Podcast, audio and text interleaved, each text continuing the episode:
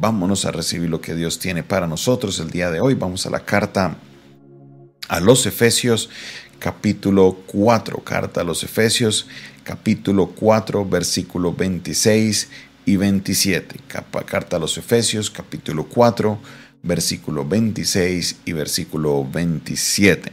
Y dice la palabra del Señor de esta manera, airaos, pero no pequéis, no se ponga el sol sobre vuestro enojo, ni deis lugar al diablo. Una vez más, airaos, pero no pequéis, no se ponga el sol sobre vuestro enojo, ni deis lugar al diablo. Aquí el apóstol Pablo viene con una serie de instrucciones que arrancamos esta semana, en la cual el apóstol Pablo nos instruye a nosotros que debemos despojarnos de la vieja naturaleza, que debemos despojarnos de la vieja manera de vivir, que debemos despojarnos de ese viejo hombre, que debemos despojarnos de, de todos esos vicios, de todas esas costumbres que tenían antes. Y aquí viene una lista que es relevante para la iglesia de Éfeso, pero claro, sigue siendo relevante para hoy de cosas que debemos dejar atrás. El día de ayer mirábamos la mentira, mirábamos cómo eh, Él recomienda que debemos hablar siempre con verdad, ya que somos miembros del mismo cuerpo, pertenecemos al mismo cuerpo que es el cuerpo de Cristo. Ahora dice, airaos, pero no pequéis. Airaos, pero no pequéis. No se ponga el sol sobre vuestro enojo. Obviamente el airaos tiene una raíz que es la raíz de la palabra ira ¿Qué quiere decir el airaos pero no pequéis? La palabra de Dios en la nueva traducción viviente dice de la siguiente manera en el versículo 26 y 27. Dice, además, no pequen al dejar que el enojo los controle. No permitan que el sol se ponga mientras siguen enojados, porque el enojo da al lugar al diablo. Dice la primera parte, el airaos pero no pequéis, apunta a que no permitamos que la ira nos controle, que no permitamos que tome el control de nuestra vida. La nueva versión internacional dice, si se enojan, no pequen. Si se enojan, no pequen. Es muy sencillo, muy claro, muy directo. En otras palabras, muchas personas piensan que al uno ser cristiano, uno no se puede enojar. Y según la palabra de Dios, según le está diciendo Pablo, usted sí se puede enojar. Lo que usted no puede permitir es que ese enojo tome el control de su vida y usted actúe sobre este enojo.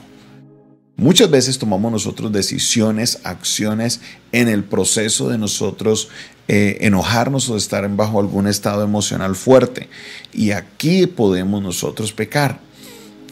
Enójense, está bien, dice Pablo, pero ojo, no permitan que ese enojo les tome, porque cuando uno le toma el enojo, uno dice cosas que se arrepiente, uno hace cosas de las que se arrepiente, uno toma decisiones de las que luego se arrepiente y esas decisiones pueden entrar en lo que es pecado. Así usted se disculpe después, así usted después que sea de los que siempre dice, ay no, perdóname que estoy, estaba bravo, no, eso no, no, no tiene validez. Tenemos al Espíritu Santo de Dios en nosotros. El Espíritu Santo de Dios nos da el dominio propio el Espíritu Santo de Dios nos lleva a vivir como hijos de luz. Y un hijo de luz no puede estar dejándose llevar por sus emociones, no puede estar dejándose llevar por sus enojos, no puede estar dejándose llevar así por, por todo el tiempo con las emociones debajo del brazo. No, no, no, no, no. Así no puede ser. ¿Que podemos enojarnos? Claro que sí podemos enojarnos. El apóstol Pablo nos lo está diciendo, airaos, enójense, pero lo que no pueden hacer es actuar sobre ese enojo y causarle daño a las personas. Ahí nos dice, ama a tu prójimo como a ti mismo. No podemos causarle daño, no podemos decir cosas feas, no podemos porque, porque estaba en enojo, ahora me tienen que dejar hacer lo que yo quiera. No, no señor, no se equivoque.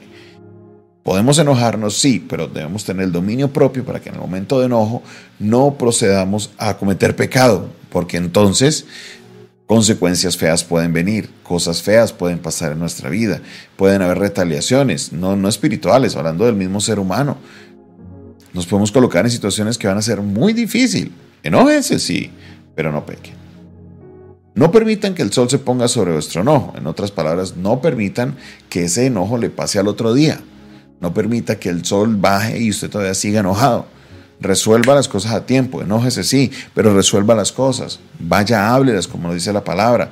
Vaya, acérquese a la persona con la que usted está enojada y resuelva el problema. Obviamente, cuando usted se le haya pasado un poquito, no vaya a ser grosero o grosera. Haga las cosas bien, pero no permite que pase al otro día y usted siga con ese enojo. Y esto es una práctica muy buena para los matrimonios. Una práctica muy buena para los matrimonios. No permitamos que pasemos de un día para otro siguiendo enojados, porque ese enojo se acumula y se empeora y después tomamos peores decisiones. No permita que el sol se ponga sobre vuestro enojo. No, no permita, no lo permita. Resuelva sus problemas. Enójense, pero no pequen. Airaos, pero no pequéis. No permitan que el día pase sin que ustedes hayan resuelto su enojo. ¿Por qué? Porque en estas circunstancias le podemos dar lugar al enemigo. Le podemos dar lugar a que el enemigo venga y nos tente a hacer cosas que no debemos hacer. No lo permita. No lo permita. No lo permita para nada. No se enoje y si se, perdón, enójese pero no peque.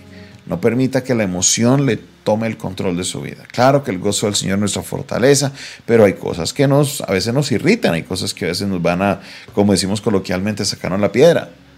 Pero no actúe, tenga el dominio propio para decir, no voy a actuar en esto, me voy a retraer, porque yo sé que puedo hacer o decir cosas feas. Dos, ese enojo no puede pasar al otro día, resuélvalo, háblelo, como creyentes debemos hacer eso, tener esas situaciones de, enojo resueltas. ¿Para qué? Porque en esta situación podemos nosotros darle cabida al diablo. No le demos cabida al diablo. No le demos cabida que Él venga a hacer de las suyas. No, para nada. Solamente hagamos lo que la palabra del Señor nos enseña. Dejémonos guiar por el Espíritu Santo, dominio propio, resolvamos las cosas y el diablo no tendrá cabida no podrá hacer ninguna tentación a nuestra vida, no podrá llevarnos a pecar. ¿Por qué? Porque Dios está con nosotros y en su Espíritu Santo nos dará la victoria. Gracias Señor, te damos por tu palabra. Gracias Señor, porque en esta corta reflexión, Señor, podemos nosotros aprender que tú, Señor, eh, estás en control de todas las cosas y que tú, Señor, nos has dado a tu Espíritu Santo. Y si permitimos que el Espíritu Santo tome el control de nuestras vidas, tendremos el dominio propio para decirle no a estas situaciones, para decirle no a estas cosas que nos afectan. Padre, te pedimos, te rogamos que seas tú orando con poder en la vida de cada uno de mis hermanos, oh Dios, que eh, hoy se acercan ante ti pidiéndole, Señor, que les ayudes a controlar el enojo.